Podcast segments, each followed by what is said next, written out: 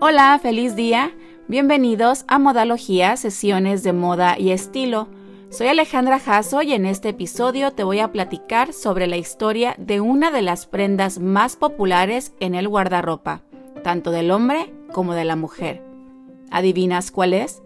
Te voy a contar sobre los jeans. ¿Te late? Comencemos entonces. Jeans, vaqueros, tejanos, denim. A la prenda más popular del guardarropa la conocemos por diferentes nombres. De pitillo, boyfriend, bootcut, mom jeans. Lo que también es cierto es que ha resistido el paso del tiempo sin cambios exagerados y sin perder su esencia. En más de 60 años ha vestido a trabajadores, a ricos y a pobres, a rebeldes, a estrella del cine, de la música, a modernos y a clásicos, a jóvenes y a mayores. Es una prenda que ha eliminado barreras y estereotipos y lo sigue haciendo.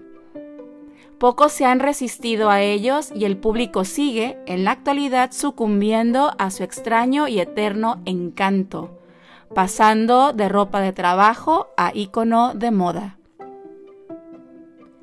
Empecemos por la materia prima, el denim o mezclilla como se le dice en Latinoamérica. Es un tejido de algodón, versátil, duradero y universal.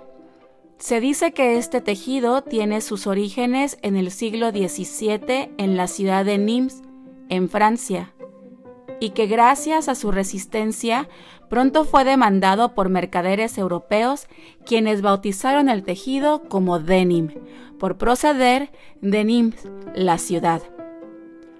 La tela era utilizada para fabricar lonas, toldos y hasta velas de barco, ya que su gran resistencia y durabilidad eran aliados para combatir la lluvia, el viento y en general el mal clima. Más tarde, a mediados del siglo XIX en San Francisco, Estados Unidos, Levi Strauss, un mercader alemán, abrió una tienda de artículos para mineros donde se comercializaba la tela de mezclilla. Era la fiebre del oro y uno de sus clientes era el sastre Jacob Davis. Un día, la esposa de un trabajador local le pidió a Jacob Davis que hiciera un par de pantalones para su esposo que no se deshicieran. El sastre trató de pensar en una forma de fortalecer sus pantalones y se le ocurrió la idea de poner remaches de cobre en los puntos de tensión, como las esquinas de los bolsillos y la base del botón. Revisa tus jeans, todavía se siguen utilizando. Estos pantalones remachados fueron todo un éxito. Jacob rápidamente decidió obtener una patente sobre el proceso, pero necesitaba un socio comercial para ayudar a poner en marcha el proyecto. Inmediatamente pensó en Levi Strauss, a quien le había comprado la tela para hacer sus pantalones remachados. Se dice que al principio los pantalones no eran azules, sino en el color que Levi's pudiera conseguir la gruesa tela de algodón. Generalmente era marrón o en crudo. El color azul viene después. Este color tiene su origen en la ciudad italiana de Génova o Genes. Los pescadores de esta ciudad teñían las telas con un pigmento llamado índigo, que procedía de la India. Los barcos ingleses paraban en el puerto de Génova y cargaban el tejido llamado Blue de Gens o azul de Génova para exportarlo a América. Precisamente de ahí viene la palabra jeans. El 20 de mayo de 1873 marcó un día histórico, el nacimiento del jean azul o blue jean. Fue ese día cuando Levi Strauss y Jacob Davis obtuvieron la patente estadounidense sobre el proceso de colocar remaches en los pantalones de trabajo. Otros pioneros de los pantalones vaqueros son Henry David Lee, quien en 1917 empezó a publicitar sus creaciones de ropa de trabajo con bolsillos pensados para guardar herramientas. En 1924, los Lee Riders 200 ingresaron al guardarropa de los vaqueros de rodeo. En 1929 se presentaron los primeros jeans con cremallera, con cierre o zipper como le digas. Después los jeans a medida y finalmente los jeans y overoles infantiles. Otra firma precursora fue la empresa Blue Bell Overall Company, fundada en 1904, que más tarde comenzó a llamarse Wrangler. Fabricados en un principio como ropa de trabajo, el éxito de esta prenda llegó en los años 50 gracias a la industria del cine y a los adolescentes rebeldes. Los chicos malos, entre comillas, de la cultura pop, como James Dean y Marlon Brando, popularizaron los pantalones de mezclilla en sus películas. Sus personajes vestían jeans mientras causaban desmanes en los pueblos. Los jeans se empezaron entonces a asociar con la rebeldía juvenil y los adultos conservadores no estaban nada contentos.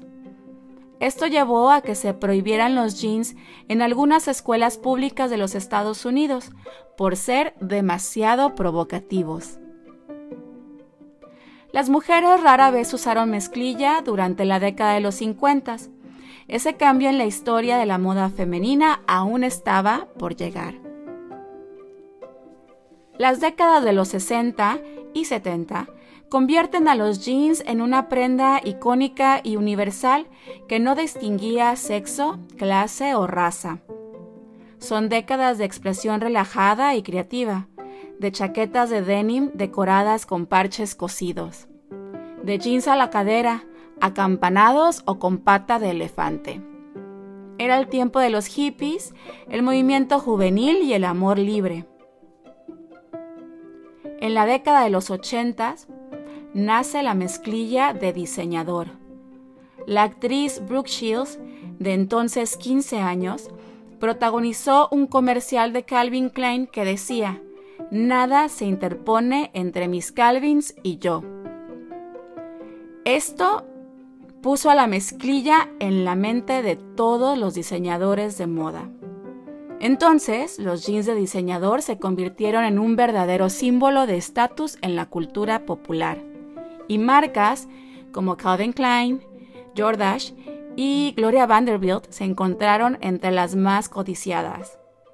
También se empezaron a desarrollar diferentes lavados y efectos mucho más elaborados, como el lavado con piedra y el lavado ácido o el acid wash, que conferían atributos diferenciadores a las prendas de mezclilla. Para los noventas, el hip hop y el grunge traía estilos de jeans anchos y holgados, así como los overoles de mezclilla para mujeres. Yo me acuerdo tener unos, creo que por ahí los tengo guardados. La marca Guess era una de las más populares. Los 2000 en cambio llega con tiros super bajos, estilos rotos y cortes rectos o bootcut.